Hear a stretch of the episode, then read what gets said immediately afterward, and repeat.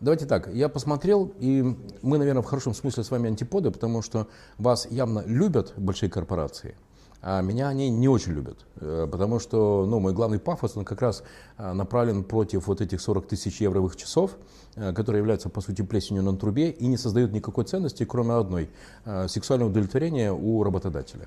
Ну, это опять в плане так сейчас диалога. Да. А знаете, у меня в клиентах есть большие корпорации, но они не то что любят. Мне как раз гораздо всегда интереснее работать с трех-четырехэтажной живой компанией. Все, видите, пошел диалог. Да. О, он манипулятор. Да, я, я завел наш разговор. Да. Все, мы готовы. Поехали. Да, поехали. Да. Александр, здравствуйте. здравствуйте. Я очень рад вас видеть в Петербурге. Во-первых, я считаю, что Петербург лучший город на Земле. С мая по сентябрь, маленькое такое уточнение. Да, да, да, да. Я читал о том, что Рига ваш главный такой центр силы и энергетический, и, энергетический, и, и ментально, и эмоционально. Вот такой для меня центр силы Петербург. Вот, поэтому... Петербург для меня более родной город, чем Москва. Добро пожаловать. Балтика, сосны. И давайте договоримся. Вода. Э, жизнь показывает, что всегда каждый человек в мире однажды оказывается в Петербурге. И когда вы однажды окажетесь в Петербурге, намекаю, в конце мая, в июне, я хочу вас пригласить на лучшие в Петербурге сырники. Знаю, где они здесь на Петроградке подаются. Хорошо договорились. Все. Ну, в общем, можно считать, что мы Talk закончили. Все, мы вошли в одно информационное эмоциональное поле. Без раскачки сразу. Я э, на основании своей уже 25-летней практики не верю в то, что можно создать вот это э, чудесное, волшебное и какое-то, знаете, мифическое э, единство трех главных сущностей в бизнесе. Собственника, топ-менеджмента и команды. Я твердо убежден в том, что ты можешь единственное чего добиться, это хотя бы, чтобы они шли в одном векторе. И когда я услышал ваш термин «профессиональная эксплуатация подчиненных» 4 или 5 лет назад, я положил фамилию Фридман для себя вот на такую на полку главных специальных людей, с кем я очень хочу пообщаться. Поэтому для меня разговор с вами – это событие. Как вы считаете, возможно ли э, действительно такое совпадение, единение с большой буквы К в команде собственника, топ-менеджмента и э, остальной команды? Э, что речь может идти скорее о возможном совмещении целей и, наверное, неизбежной разумной доли конфликтности, да. которую мы будем стараться уменьшить, мы будем стараться нивелировать, мы будем стараться, да, чтобы сотрудники могли достичь своих целей исключительно достигая целей компании, но вообще-то это несовместимо. У меня э, на семинаре есть такой иронический это, что между трудом и капиталом заложен генетический конфликт. Точно. Вот, э, по целому ряду причин. Да. И поэтому мы можем стараться это совмещать, но мы никогда это не соединим. Согласен. Именно поэтому, если посмотреть мои видео э, пять лет назад, то мой главный э, посыл, он был, э, все, все проекты, которыми я руководил, которые оказались успешны, оказались успешны, потому что мне удавалось создавать вот эту самую команду. Сейчас, последний год, я пришел к банальной для себя истине, может быть для многих это не истина, а просто уже практическое знание, что лучшая команда – это отсутствие команды. А, как вы считаете, все-таки сейчас, в 21 году, в 21 веке, что же важнее, правильные люди или как раз принцип, если есть возможность заменить человека некой роботизированной функцией или искусственным интеллектом, то это залог успеха бизнеса? Ну, наверное, мы должны, ну, постепенно, я так, искусственный интеллект тема, конечно, актуальная, но, наверное, э, разумный подход, видите, мне кажется, сталкиваются две концепции. Uh-huh. Значит, концепция первая э, люди для компании, концепция вторая компания для людей. Угу. И они борются на волне мирового менеджмента. Да. Два таких главных. Значит, э, компания для людей, дескать, мы должны собирать, воодушевлять, раскрывать, там, контактировать, да. там, улучшать лучшие качества. Э, а люди для компании, компания должна это делать в рамках целесообразности. Точно. То есть не то, чтобы она не должна это делать, там чморить, гнобить, там, топтать ногами издеваться, никоим образом это профессионально да. лишнее. По крайней мере, без должной необходимости этого точно делать не стоит. А вот э, я сторонник того, что все-таки люди для компании, но в рамках этого компания как раз должна делать то, что полезно и позволяет правильно эксплуатировать людей. Поехали. А, у вас большой бизнес, большой консалтинговый бизнес. Это бизнес. И как вы считаете, в вашем бизнесе, а поскольку это бизнес для людей и про людей, и там, наверное, как раз большая доля вот этого человеческого фактора, горячего и любимого, как вы уже понимаете, а как вы себя ведете как руководитель, как а, владелец компании по отношению к своим сотрудникам? Я скорректирую ложное представление. У меня как раз небольшой бизнес, у меня бутик. Окей. Okay. Поэтому сейчас, сейчас я просто уточняю, что как раз в моей компании это вопроса не стоит. У вас есть подчиненные больше, да. чем один? Да, меня их восемь. Восемь. И значит... Э, часть в Риге, часть в Москве. Ок. И значит, вы ими управляете. Так вот, Александр Фридман вовне профессиональная эксплуатация, э, искусство наказаний и, в общем, такой образ достаточно жесткого руководителя. И Александр Фридман внутри. Кто вы для ваших сотрудников? Отец родной, который все поймет и простит. Ну, потому что бутик и э, энергия должна быть позитивной. А иначе как же? Иначе же бутик не получится. Или вы такой вполне себе авторитарный руководитель? Вот в этом диапазоне. Кто вы? Вы знаете, скорее, я, наверное, ситуативный. То есть я предпочитаю не быть авторитарным, но очень быстро в эту роль переключаюсь, если меня просят. Я очень отзывчивый. Я правильно понимаю, просят или вызывают на себя ну, огонь? Ну, вызывают, но просто в неявной форме. Да, да, да, да. А, как раз то, что я говорю своим сотрудникам, это обычно отрегулировано уже давно, просто мало людей, uh что я говорю, знаете, я преподаю очень много компетенций, но у меня в компании я не хочу этим заниматься. Вот, и поэтому я не хочу вас контролировать, Угу. Вот, если человек нуждается в контроле, он мне не подходит. Супер. у меня мало людей. Я говорю, и поскольку вот я не хочу заниматься контролем, я не хочу заниматься наказанием. Если вы будете просить, я какое-то время это потрачу. Угу. Ну, я буду считать, что это грань профпригодности. Мне это неинтересно. Мне есть где тренироваться без вас. В своей компании я не хочу этим заниматься. Даже если вы будете просить. Значит, будете просить, будете просить в другом месте. Смотрите, мы сейчас затронули очень важное слово контроль. Давайте мы его пока что вот так вот в сторону. Оно Давайте. важное, хорошее слово. А вытащим сейчас на сцену такое прикольное слово мотивация. Вы знаете, я даже э, несколько дней назад написал пост о том, что в России есть одно слово, которое вообще уже стало жупелом – мотивация. Всем очень нужна мотивация. Александр, если бы у меня было столько золотых дублонов, сколько раз меня спрашивали, Владимир, а как, как вам удобно? Да, да, да, да, что такое-то? И могу вам сказать, что у меня есть мой рецепт э, как раз создания вот этой эффективной мотивации. Давайте поделимся. Ваш рецепт на мой рецепт. Позвольте сначала дам свое определение мотивации, потому что это слово, по моей оценке, является самым вариативным по количеству использования в менеджменте. Точно. Да. Вот, поэтому мотивация от Александра Фридмана. Потребность в правильном отношении к работе.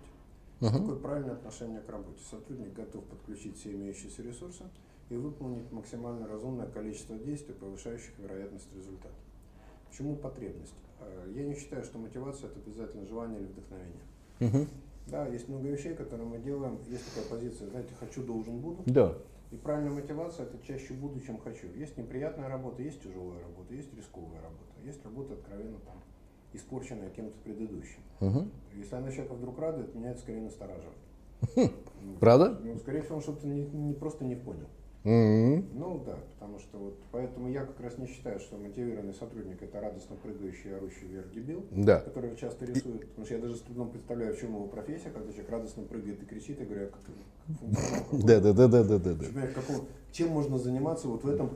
Скажи миру да. Да, я говорю, да, для меня тоже фигура странная.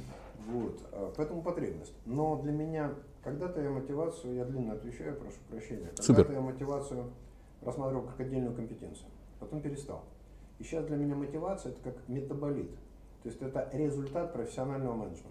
Угу. Да, и значит, если руководитель правильно применяет набор управленческих компетенций, у сотрудника появляется потребность в правильном отношении к работе. Угу. Вот как я рассматриваю. О, как.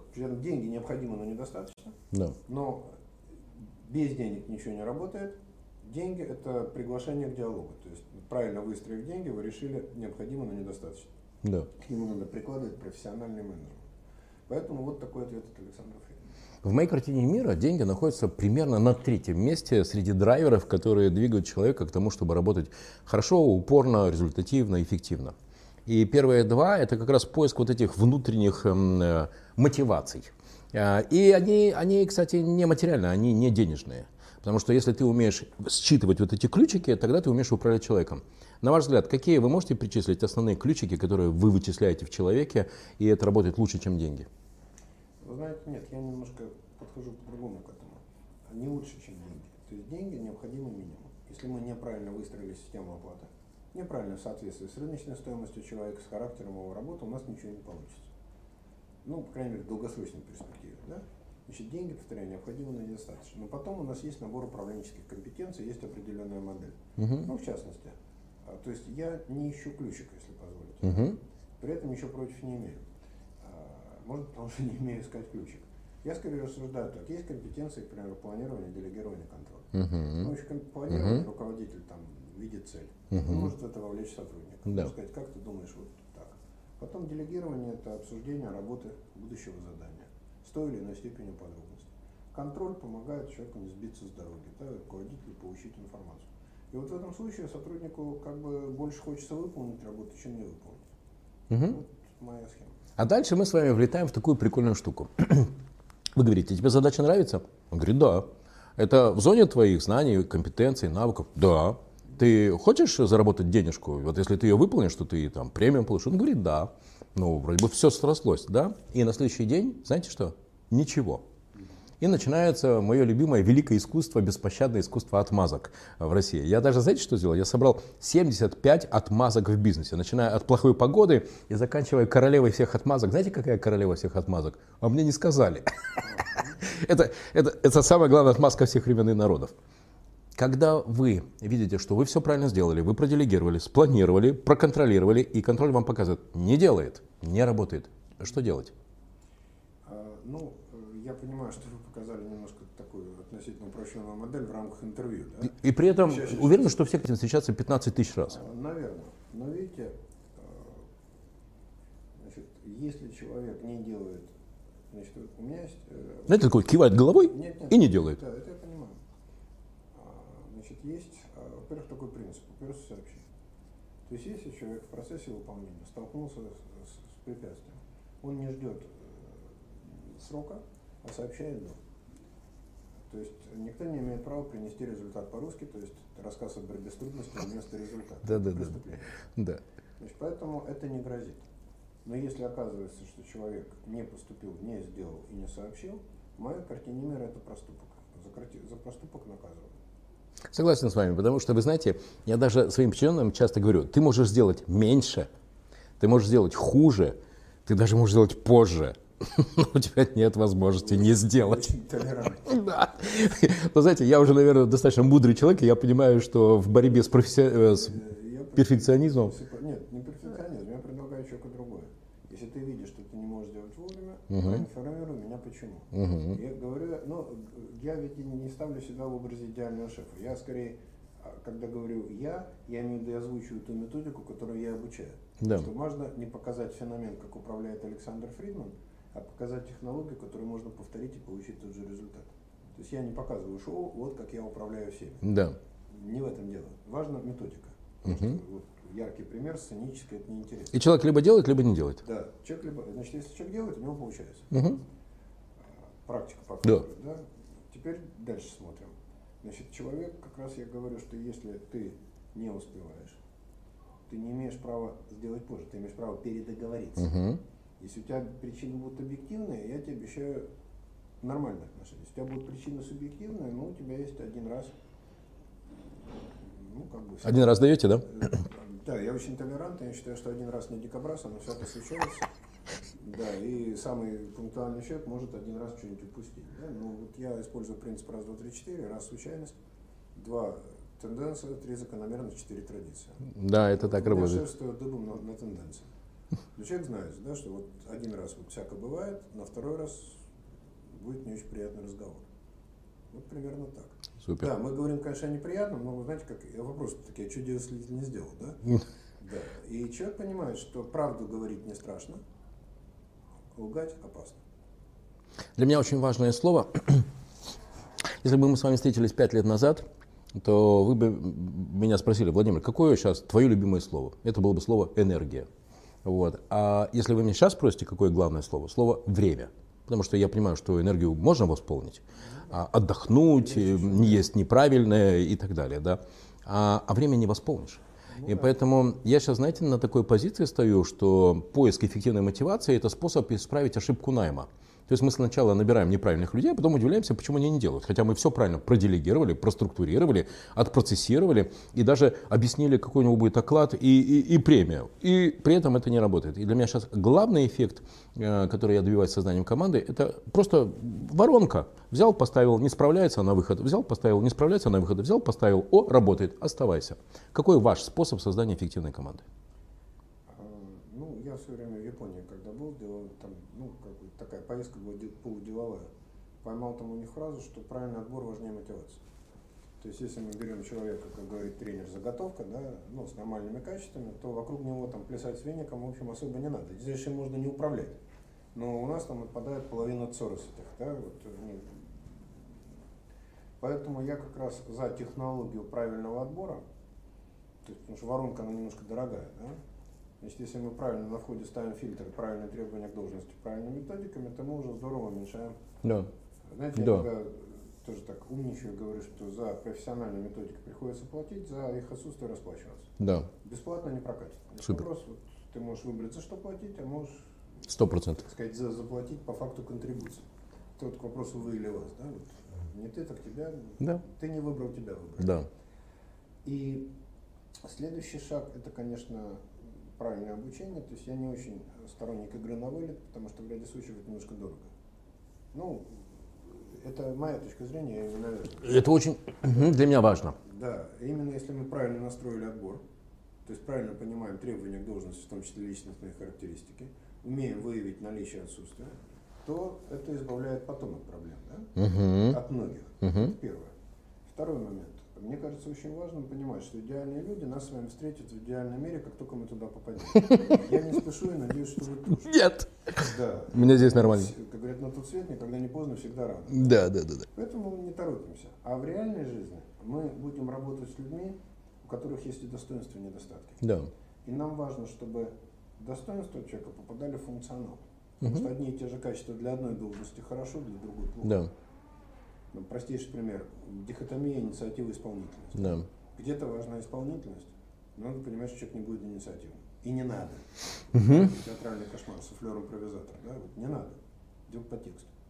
В другом случае наоборот. Инициативность, там, да, она окупается, что за ним трое должны мусор собирать. Тоже нормально. И когда мы понимаем вот это сильная сторона человека, вот это как бы теневая сторона, теневую сторону можно шлифовать обучением или управленческими компетенциями. То есть вы понимаете, Александр инициативный, но у него с исполнительностью, аккуратностью, ну, у вас есть компетенция контроль, угу. да, и вы можете дать помощника. Да. Вы можете, И таким образом, под... да, да, да, да, да, да, да, да, не ругаетесь на него за Да. свойственно. да. То есть вы в хорошем смысле слова толерантны. Мне это близко, потому что таким образом мы вычисляем в человеке сильное, Да. Даем ему возможность это сильное проявить Да. и не проявлять слабое. Понимаю Ну, логику. или проявлять, но не рычать. Да, Я да, да, говорю, да, что да. нельзя на кота ругаться за то, что кот мяукает. Да, Я говорю, у вас кот, да, он будет мяукать. да. Он лаять не будет. Вам не устраивает кот, купите суслика, он будет молча, он Да. свистеть будет. Я говорю, ну, понимаете, э, человек, э, бессмысленно клевать человека за свойственное ему качество. А когда вы меняете человека на другого, вы не покупаете идеального человека, вы берете человека с другим набором сильных и слабых сторон. И вот когда руководители это понимают и правильно выстраивают, то уходит вот значительное количество вот этих, почему он так делает. Я говорю, потому что ему это свойственно. Александр, знаете, что я могу сказать? Вы романтик. Ну, может быть, что-то. Я тоже. Как вы думаете, сколько раз я прочитал Ремарка? Всего. Всего, я, я вот сегодня прочитал, не знаю, боюсь гадать. Семь раз. И только пять лет назад, когда я достал в очередной раз э, черный обелиск, прочитал, я понял, что я уже знаю, что будет на следующей странице. Я, ну вот, У жаль. меня когда-то три товарища было таким координировавшим. Да, да, да, да. А, баб- а бабушка от меня прятала, и я потом спросил, почему, я вижу, куда-то книга пропадает. Да, Она говорит, а типа там, ну там про алкоголь, я боюсь, что ты приносишь. да, да, да, да, да, Кальвадос. Да, там все. Там всегда дожди и всегда Кальвадос. Так вот, почему я так? Есть интересная вещь. Не все знают, что Луна вращается вокруг Земли. Но точно, что все знают, что надо мыть руки э, после улицы, перед едой. Правда? Это же все знают. В детском садике говорили, мама говорила, бабушка говорила, в школе говорили, везде говорили. К чему такой я вывод? Вы никогда не обращали внимания, когда ты после перелета прилетаешь в Петербург, вот как вы, например, да, э, заходите в туалет, делайте свои дела, мойте руки. Вы не обращали внимания, сколько людей за вашей спиной сделало свои дела, оп, и на выход. И даже не морочится на тему того, чтобы мыть руки. они же знают, что мыть руки надо. Почему не моют? Поэтому, к сожалению, вот у меня уже есть э, такое наблюдение, что то, что человек знает, вовсе не значит, что он будет делать. Конечно. Да, и поэтому э, тезис о том, что если э, его научить, то, может быть, это то, чего ему не хватает, он недостаточен. И вот здесь вытаскиваем, помните, слово «контроль». Да. Какие, на ваш взгляд, самые эффективные инструменты контроля э, исполнения задач? А, поясню, значит, контроль Значит, если человек, во-первых, если человек знает, обучен и не делает, опять в моей картине мира это проступок. Угу. Проступок наказуем. Угу.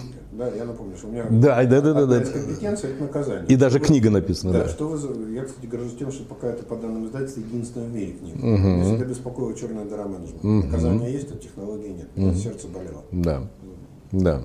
Но вот как я борец с отмазками, вы борец да. за наказание или против наказания? Я за, но наказание, ладно, не будем сейчас этого выведет, но фокус в том, что Сейчас поясню. Во-первых, есть проступки, есть наказание. Это для начала. Угу. Потому что когда человек, мы от него что-то хотим, мне кажется, каждый человек должен знать, что ему будет, если он будет делать как надо, угу. и что с ним будет, если он будет делать как не надо. Да.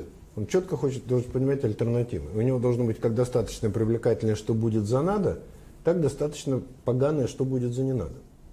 Вот когда вот эти две альтернативы есть, да, если я правильно выражаюсь, э, то человек, как правило, способен выбирать решение. У руководителя очень благородная миссия помогать человеку делать выбор. Да. Потому что не все правильно делают выбор. Дилетант выбирает поступки, профессионал последствия. Ну, сейчас вы достаете так э, красивую и нежную функцию наставника, да? Да. Который помогает. Он должен помочь человеку сделать правильный а выбор. А вам это близко? А, да. Быть наставником? Да, но мне не близко терпение Будды.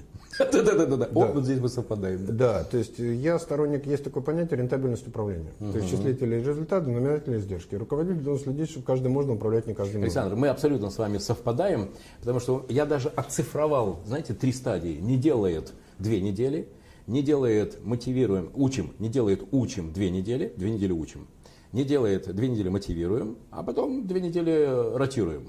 И просто на каждое или линейщик, или мидл, или топ, но если с топом полтора месяца, если с линейщик, да, ну, вот это две недели. рентабельность управления. Да. Каждому можно, не каждому нужно. То есть при соответствующем мастерстве можно выжать результат из любого. Вопрос, какой ценой и зачем мучить человека. Сто процентов. Это уже садизм какой-то, это ни к чему. И потом надо расставаться. Привет да, Джеку Уэлчу. Да, помочь человеку украсть рынок труда, который так нуждается в красивых фигурах. Я в первый раз об этом прочитал у Джека Уэлча, о том, что он регулярно а, нижних по результатам ну, э, расставался с ними. Главное расставаться хорошо. Ну, может быть, даже не нижних по результатам, не рентабельных. Вот это вот вопрос. Да, согласен, согласен. А, так вот, инструмент контроля для меня, лучший инструмент контроля для меня наиболее эффективный – это личная встреча. Ну, по возможности. Я понимаю, пандемия и прочее. А цифры не любите? А цифры не то, что не люблю. Э, есть очень много качественных показателей, которые в цифры не укладываются. О, давайте поговорим, потому что в моей картине мира цифра наша все. И через цифры можно увидеть, понять, проанализировать, оценить все вообще, от генерального директора до уборщицы. Да, несомненно. А, я это абсолютно не оспариваю. Но есть ряд работ, когда цифры появляются в результате действий. Угу. И когда появляется цифра, иногда контролировать поздно, точка невозврата пройдена. Угу. И поэтому я сторонник того, что мы должны индикативно контролировать в ряде случаев те действия, которые приведут к цифре. А давайте мы слона порежем на маленькие кусочки, и на каждом кусочке повесим точку контроля. И тогда нам не надо будет дожидаться, когда весь кусок сыра сгниет. Мы заранее да, поймем, так, что так все идет не туда. Так и я об этом. А парадигма уперся вообще, она избавляет от избыточности контроля. То есть, угу. если мы провесили один трек там 10 второй 20 а у человека произошло 12 он обязан сообщить 12 не ждать до 20 -го. Нет необходимости его каждый день ставить на контроль. Со второй стороны, контроль – это инструмент, а не ритуал. Значит, да. теперь у нас есть человек высоко ответственный, высоко нравственный вопрос, а его не надо контролировать. Потому что говорят, вот, там контроль обижают там ответственных да. людей. Я говорю, профессионал не применяет контроль там, где он не нужен. Да. Он не просто там всех подряд контролирует. Зачем? Человек не нуждается в контроле. Я говорю, так и не контролируйте. Друзья, я уверен, что многие из вас слышали вот эту фразу, так мне э, работать или отчеты писать? Сколько вы слышали раз эту фразу? Сто? Триста раз? Да. да. Каждый из нас слышал эту фразу. И вы говорите о необходимости обмена контроля, но не избыточной, а это определяется не только профессионализмом, но и, и тем самым э, внутренним уровнем мотивации. А здесь контроль да. на входе. Да. Ок. То есть, если человек, ну, мы, я сторонник выбирать а, как бы периодичность контроля, угу. сопоставление характеристик сотрудника и параметров задания. Потому что даже если очень ответственный человек выполняет очень сложное, невероятное задание, то контроль ему просто помогает. То есть контроль да, это не надзирательная да, функция, да. это функция содействия, вовремя помочь, суппорт, прочее а не контроль там поймать и нахлобучить. На ваш взгляд, э, сколько времени нужно, чтобы понять новый сотрудник, вот в понедельник он вышел на работу. Все, как это часто бывает. Мы в 10 утра собрали на 5 минут весь коллектив. Вот к нам пришел Сергей. Сергей, расскажи про себя. Сергей, э, э, коллеги, знакомьтесь. Вот Сергей у нас будет работать такую-то работу. Сколько дней после этого вам, вы рекомендуете, или вам было бы достаточно понять, что Сергей вообще он с нами или нет, он временный пассажир? Вы знаете, я бы назвал даже не дату, но смотрите, ведь испытательный срок, э, он обычно не испытательный, а ритуальный. То есть приходит там кадровик и говорит, ну что, э, берем Сергея, а что с ним? А завтра испытательный заканчивается. Говорит, ой, господи, да, да, как да, да, три месяца. И он, да, и он так судорожно начинает вспоминать. Так, знамя частью не воровал, да. сейф не украл, там на стол не нагадил. Да и вообще да, вроде, анекдоты да, прикольно. Да, а вроде нормально, оставляем. Типа, да. да. Но испытательный срок, когда руководитель как раз должен инвестировать время да. в, ну не то, что там испытывать, подставлять там да. под, куда-то, а реально присмотреться к человеку, чтобы за испытательный срок понять, действительно с нами или не с нами. И вот здесь, мне кажется, главные три э, качества, которые в моей карте мира можно проявить. Человек должен быть профессионал, человек должен быть э, вовлечен в решение задач, а не рассказывать про плохую погоду, и человек должен уметь показывать взаимодействие внутри команды. Не вот это вот я Д'Артаньян, а вокруг меня чебуреки. И вот если вот эти три качества за эти пять дней он проявляет, то да, с ним уже имеет смысл идти дальше. Да, эти качества вполне. То есть вот именно на что человек склонен смотреть со стороны жертвы, со стороны ответственности, это как раз уровень внутренней ответственности. Потому что есть люди жертвы, то есть э, почему то опоздал, потому что были пробки, почему да. то опоздал, потому что я неправильно рассчитал дорогу. Да. Отсекать мгновенно, чтобы не крышевать серых уточек из известной истории. Да? Поэтому как-то вот так. Но Важно... я сторонник не принимать радикальных решений и на какой-то момент с человеком, я это называю, побеседовать о добре и зле, угу. потому что если у человека занесла нелегкая, вдруг овцу заблудшую спасем, угу. то есть вдруг эта модель не укоренилась, а она просто привычная, и может быть человек способен на другую. Угу. Ну, тестирование, оно как раз помогает понять, что раз человек уже прошел, значит он не хронь, значит можно попробовать договориться. Но у меня, правда, очень людоедская привычка три жизни кошки. То есть больше трех раз я не договариваюсь. Угу. То есть третий раз последний. И я иногда так говорю, что у нас есть три варианта найти общий язык. Я не пугаю, просто информирую. Говорю, сейчас мы сожгли одну кошку. Угу. Да, вот осталось две. Причем прям финалите. Да, вот. говорю, да. То есть это не угроза, я просто вот, чтобы вы понимали. Ты да. сжег одну возможно сделать да. ошибку, вторую, да. но после третьей после не обессудь. После третьей, я говорю, да, надо расставаться, причем это не да, угроза, это просто вот расторжение договора хозяйственной деятельности по инициативе да. одного субъекта. Это да. не смерть, это не страшно, вот мы расстанемся. Зачем? Да. Нам не надо мучить друг друга. Вы, вы не представляете, как мы близки, потому что у меня есть жизненное правило. Расставаться надо хорошо. Во-первых, потому что ты не знаешь, где этот человек потом устроится на работу, и, может быть, он тебе будет полезен.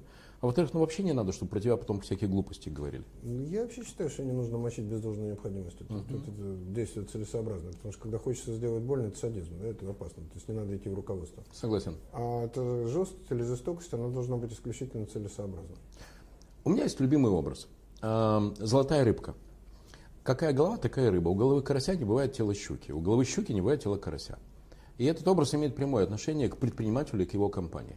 Вот какой он, такая рыба. Ну, какой в чем, такой приход. Да, в чем он силен, в том силен, сильна компания. В чем он слаб, в том, сильна, э, в том слаба э, компания. И когда меня приглашают с тем, чтобы действительно поразбираться, а какие можно инструменты использовать для практические инструменты для развития бизнеса, то я всегда начинаю а поговорить. Вот это мне очень близко. Расскажите, пожалуйста, когда вы встречаетесь с владельцем бизнеса, вот это а поговорить, у вас есть какой-то ритуал или вы идете от человека? Э, я иду скорее от э, ситуации. Потому что, как правило, приглашают не пить шампанское, а решать задачи. Да, решать задачи. Причем задачи могут быть как от хорошего к лучшему. Тоже вот сейчас я с двумя компаниями работаю, они как раз проблем нет. Они как mm-hmm. раз наоборот заинтересованы в идентификации разумно. Mm-hmm. Бывает, что у нас не очень хорошо, хотелось бы лучше. И я предпочитаю говорить не о человеке, а о ситуации. И в процессе ситуации, конечно, потом составляется какое-то мнение о человеке. То есть я как бы иду скорее mm. в корпоративной ситуации. Может быть, это потому, что я как раз не полагаю себя вот неким учителем большой буквы таким, угу, знаете, который, да, гуру. Да, а я скорее технарь-эксперт. Угу. Да, и человеком я готов заниматься в том числе как запчастью. Угу. И поэтому я там небольшой любитель коучингов, угу. вот, психотерапии. Там. Да. Ну, не любитель, в смысле, я не готов на этой идее. Если у человека есть там очевидные внутренние глюки, то я говорю, пусть найдет хорошего психолога, с ним разбирается. Дальше вы обнаруживаете. Совсем по этой части. Дальше вы обнаруживаете. Задача понятна. И, кстати, к сожалению, часто задача описывается. Как сделать так, чтобы эти наконец работали. Mm-hmm. Да? Но в этот момент я говорю, не, это не так работает. Да, как не... сделать так, чтобы ты изменился, чтобы эти ну, начали вопрос, работать? Что изменить в компании, чтобы этого не было? Вот. И вот теперь мы подкрадываемся к главному. Всем так хочется, чтобы эти изменились. И как не хочется меняться самому. Да. Как вы человеку объявляете, что не-не, дружище, вначале ну, к себе вопросы. Вот раз, два, три, где я считаю, нам сначала нужно поработать с тобой, а потом уже приступать к команде. Я опять стараюсь избежать персонификации избыточной. Я, вот опять, я немножко не то, что я не ловлю за язык, но я опираюсь на ваши слова. Да. Да? Я скорее э, предпочитаю не тыкать человека, угу. а говорить, вот, ну, в итоге мы там провели диагностику, там, да. количество часов, и я говорю, что, ну, вот смотрите, схема корпуправления, управления, вот да. тут у нее недоработки. Я не говорю о человеке, я говорю о подходах. Угу. Потому что ну, по моей практике, тыкая в личность, это нужно... Он начинает защищаться, а не Да, работать. это не то, что я боюсь потерять там э, контракт, а да. просто это ну, технически неправильно. Да. Э, всегда лучше говорить, вот мы с вами смотрим на да. что здесь. Mm. А уже потом косвенно мы выйдем на вот, в том числе и что-то тебе нужно поменять. Крутая идея. Да. Но Хотя, она, кстати, действительно, это, же не надо критиковать человека, надо критиковать его действия. Да, вообще не критиковать. Да. Вот, э, вот у нас тут делается сейчас так. Да. Никто не виноват. Да. Как говорят японцы, не ищи виновного, ищи проблему. Да. То есть вот мы давай вместе, как два технаря, разбирать на этот вот станок. Да? Что тут не так? А как бы оно должно быть? Если мы согласовали версию, почему не так, да. и что делать, угу. то мы потом своим чередом обязательно выйдем на то, что чтобы вот это делать, нужно делать по-другому. Но при этом очень важно не винить человека. Да. И он и... не будет с тобой бороться, и, не будет, и вы ну, не будете тратить энергию на то, чтобы внедрять очевидное. Будет. Да? Ну, меньше. Круто. А, я бизнес-ангел. Помните, 260 проектов в да. год, 50-60 поговорить, 10-15 денежку посчитать, в 3-4 зайти. И э, три, три месяца назад меня нашел очень классный парень, ему 15 лет, представьте себе, э, Дмитрий Назаров. И он придумал классную идею классного бизнеса. Э, э, продавать книги, которые подростки будут писать про подростков. Не над пропастью воржи, когда какой-то большой умудренный дядечка пишет текст про подростков, а потом это считается главным романом всей американской литературы. Нет, а чтобы подростки писали про подростков. Вот он, он один. Вот он один. И он придумал классную идею, и у него сейчас действительно уже есть заинтересованность и со стороны разных издательств, и более того, мы партнеры, я зашел в его стартап. Для таких людей, как вы считаете, какие должны быть первые шаги с тем, чтобы однажды он перестал делать все сам, у него начнет возникать команда, начнет возникать вот этот набор функций, структур. Какие шаги, что нужно сделать, чтобы сделать правильно и не набрать неправильных людей, чтобы деньги не сжечь? А, ну, будет, наверное, такой ответ очень, ну, не то чтобы смешной, он банальный. Дело в том, что я руководитель рассматриваю как профессию. И предлагаю, вот, ну, извините, что я себе, да, модель компетенции, модель подходов. И именно поскольку это профессия, профессию можно освоить. Все ли могут освоить профессию? Нет. Но вообще нет профессии, которую все могут освоить. Но если у человека нет крайних каких-то противопоказаний, то он ее освоить может. Я бы ему посоветовал не набор вот каких-то советов, да, а именно отнестись к этому как профессия и понять, что любая профессия мстит за дилетантство. И поэтому перед тем, как это начинать делать, я бы ему рекомендовал обзавестись какой-то базовой управленческой квалификации по любой модели, хоть Фридмана, хоть Джона Смита, ну, то есть любую да. модель. Вот, потому что в менеджменте нет единой теории. Да. Я сегодня говорил, ребята, возьмите любую модель, лишь бы она вам помогала работать. Да. И с этой моделью бы я начал. И это помогло бы сэкономить очень здорово, потому что, к сожалению, обычно руководитель считается, что это то ли там крест, то ли судьба, то ли там еще что-то, да, а как профессия это не рассматривается. Но это, кстати, интересно, что может быть некое наследие советского подхода, потому что вот между советской и американской школой принципиальная разница. Да, у нас вот э, там, так считалось, что если человек специалист, руководитель, он всяко станет. Есть, я уже вижу, есть три подхода. Подход первый, технократический. Управление – это ну, планирование, организация, стимулирование, контроль. Один вариант. Второй вариант – я часто говорю, что э, во многих компаниях, которые я наблюдаю, успешных компаниях, есть вот эта вот великая пара, как я их называю. Великий первый и великий второй. Великий первый человек, который сделал продукт, который сделал первые продажи, всем доказал, проломил. И рядом обязательно должен появиться тот самый возник, который, кстати, потом страдает, что о нем никто не знает. Но который при этом все это... Все организовал. Точно, да. Этот продал, но этот сделал, ну, в общем, понятно. И есть э, третий подход. Э, он состоит как раз вот в такой технологичности, цель, деньги, бюджет, процессы, команда и так далее. Как вы считаете, может ли человек, не рожденный руководителем, стать руководителем, если он как раз не будет искать себе вот этого великого второго, если он не будет заниматься какими-то посылами в космос, э, дай мне команду, которая сама все сделает, а который раз, два, три, четыре будет делать, и у него получится хороший, правильный результат с его продуктом? А, вы знаете, думаю, что да, потому что, опять, если это, я так говорю, что есть три пути.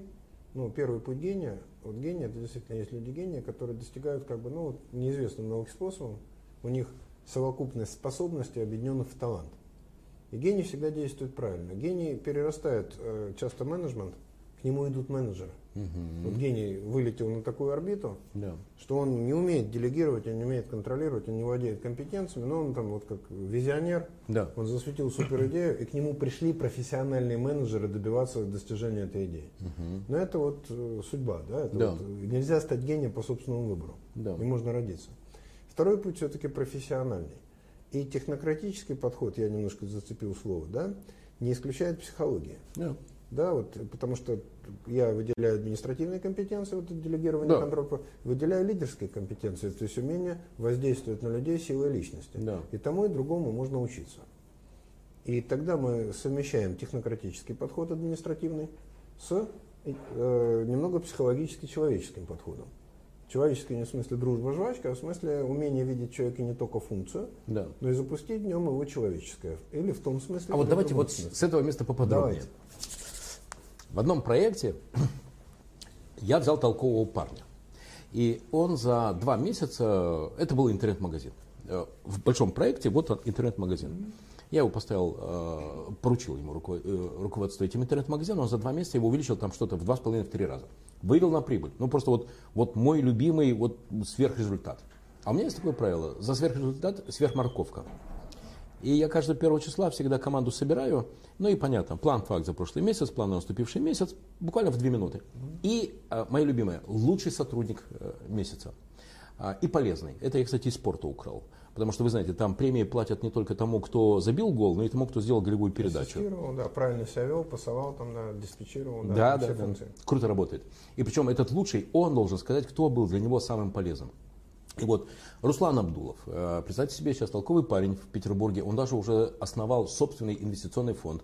Я очень рад, что я, э, как бы это, знаете, такой, да. Вывели. Так, так вот, э, это, при всей команде я его просто взял на руки и пронес через всю компанию. Вот мне было важно, чтобы все люди увидели, что ну, внутри компании, что если человек достигает такого результата, его в буквальном смысле носят на руках.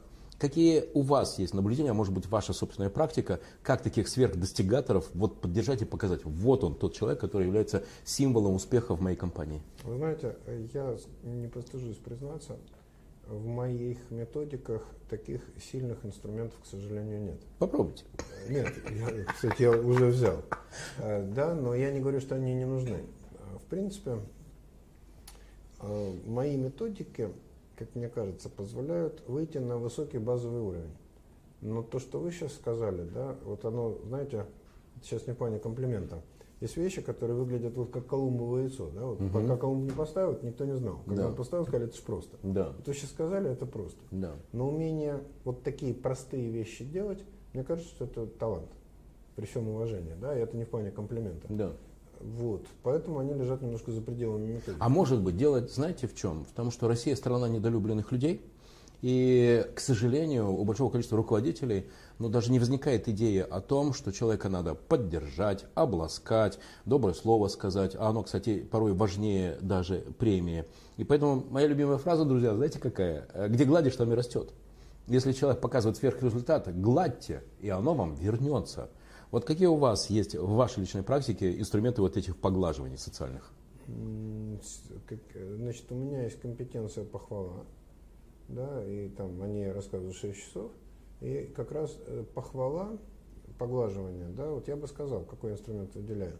Это не столько комплимент, сколько внимание и интерес. Да. А, потому что, когда говорят, ты молодец, это хорошее начало, но плохой конец. Но, потому что всегда после этого Да нет, даже не но, но, типа, э, и мне кажется очень важным увидеть точки успеха. Ну, я к тому, что, вот, допустим, я что-то сделал. Да.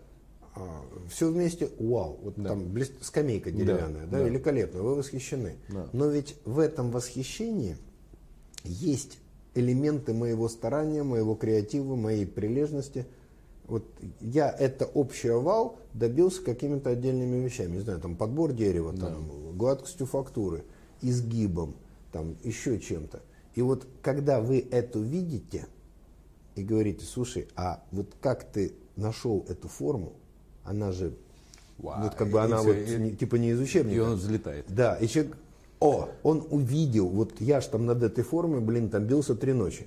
И он увидел, что ты увидел. Он увидел, да. И вот это вот. И тут очень важно не похвалить, а спросить. Mm-hmm. Потому что похвала всегда позиция сверху. Mm-hmm. Да, любая оценка позиция сверху. Вот я фигурист, судья там 5-9. Да? Mm-hmm. Он, оцен... он судья, я ниже. Когда интерес, это гораздо важнее. Вот. И хвалить, это не сыпать комплиментами для меня, а именно потратить время, инвестировать mm-hmm. в поиск точек успеха. Или наоборот сказать, слушай, я не понимаю, как ты этого добился. Расскажи. Вот я вижу, что это вау, я вообще не понимаю. Как Господи, как мне это близко. Я вообще считаю, что главный человек во всей мировой истории менеджмента, которая от древнего Вавилона и до сегодняшних дней, знаете кто? Сократ. Именно потому, что это главный человек в истории человечества, который умел задавать вопросы. Ведь Сократ известен не тем, что он произносил монологи «Привет Платону», а тем, что он умел задавать очень точные вопросы. И через вопросы он умел выводить человека и на правильное решение, и, кстати, и на сознание собственной значимости в глазах Сократа. Вот это была, наверное, лучшая похвала, лучшее поглаживание. Да, и поэтому я вот, если говорить из фишек, да, вот я говорю, что учитесь не комплиментировать, а, да, а именно видеть. Для этого надо уделить время, проще сказать, ты молодец. Да, угу. это как бы да. ничего.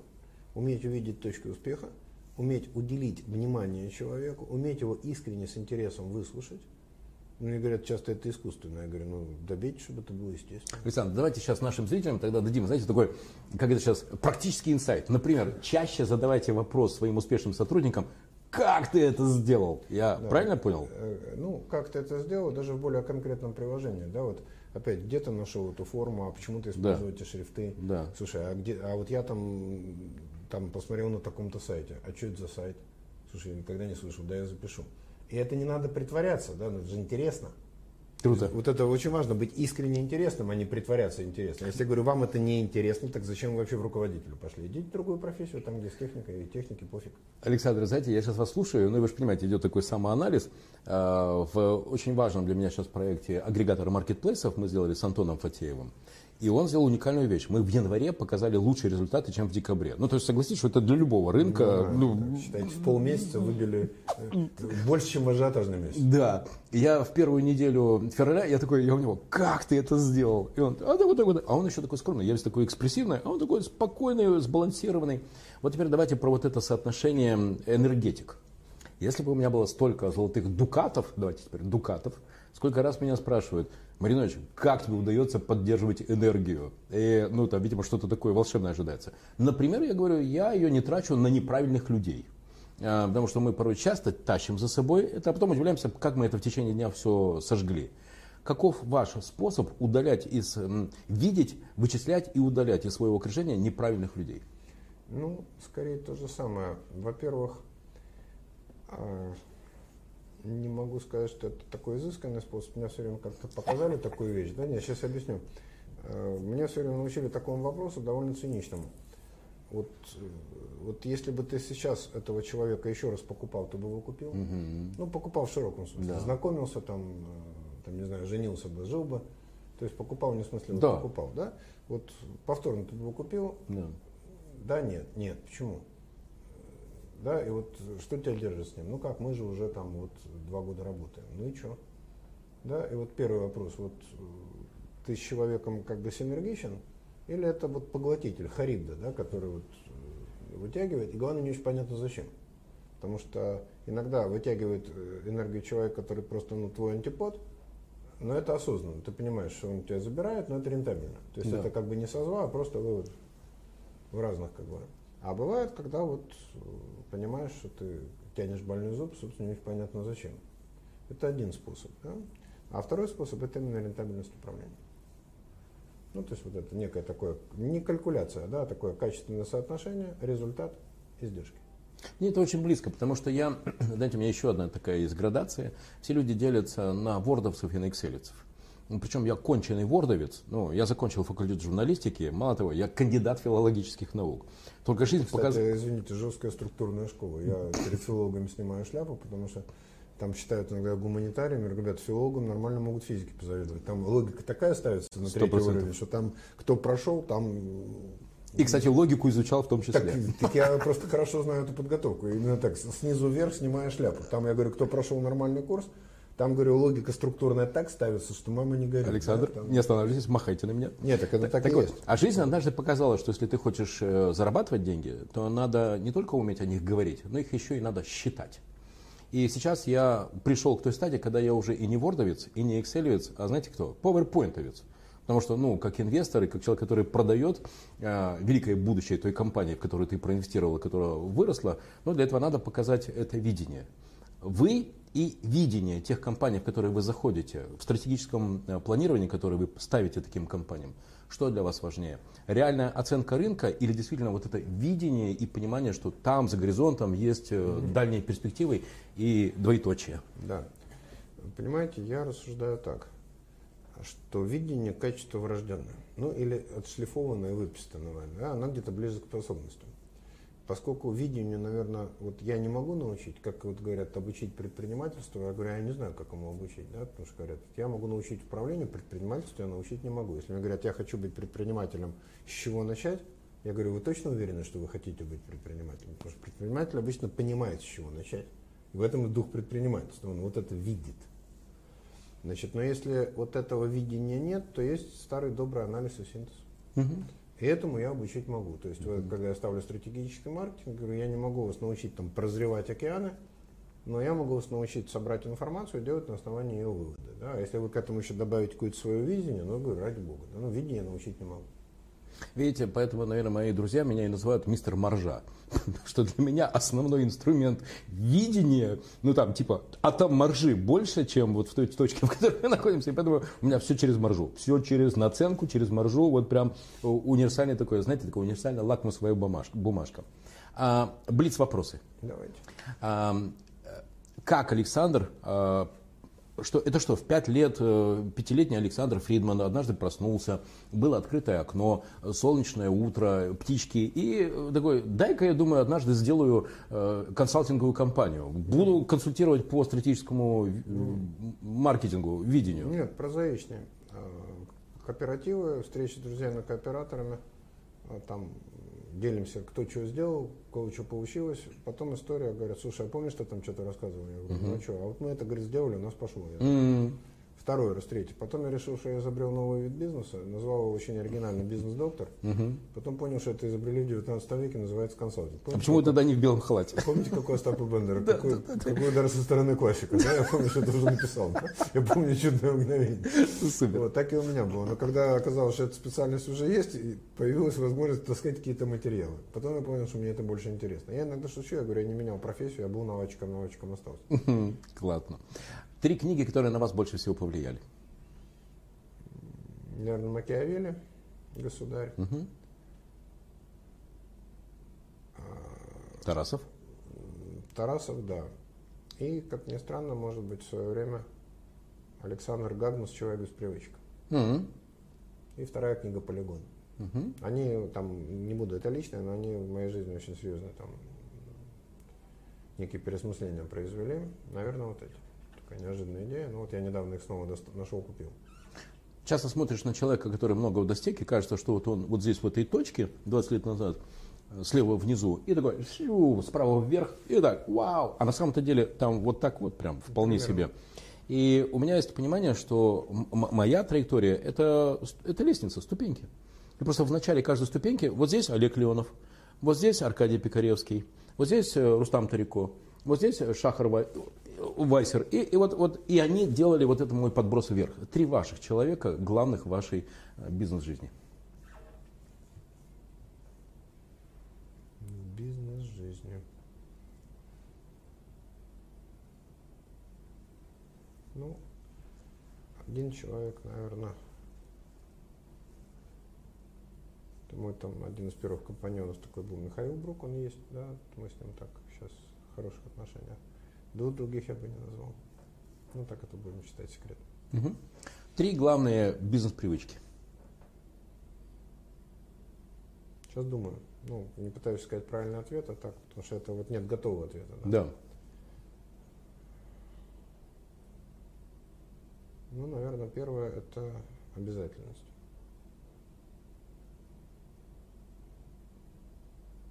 Второе планирование. Ну, вернее, скорее так, сейчас обязательно в том числе базируется на планировании. Третья, третья, третья. А ну, сход, сход даже не назову. Вот хобби, которое помогает прийти к самому себе. Чтение. И у меня еще работа, она немножко совпадает с самореализацией. Меня так спросить, мне нравится система собирать. Это совпадает с профессией, да, поэтому для меня там, разработка новых программ каких-то, это отдых. И мой любимый вопрос. Мы пишем интервью э, на Большом проспекте Петроградской стороны.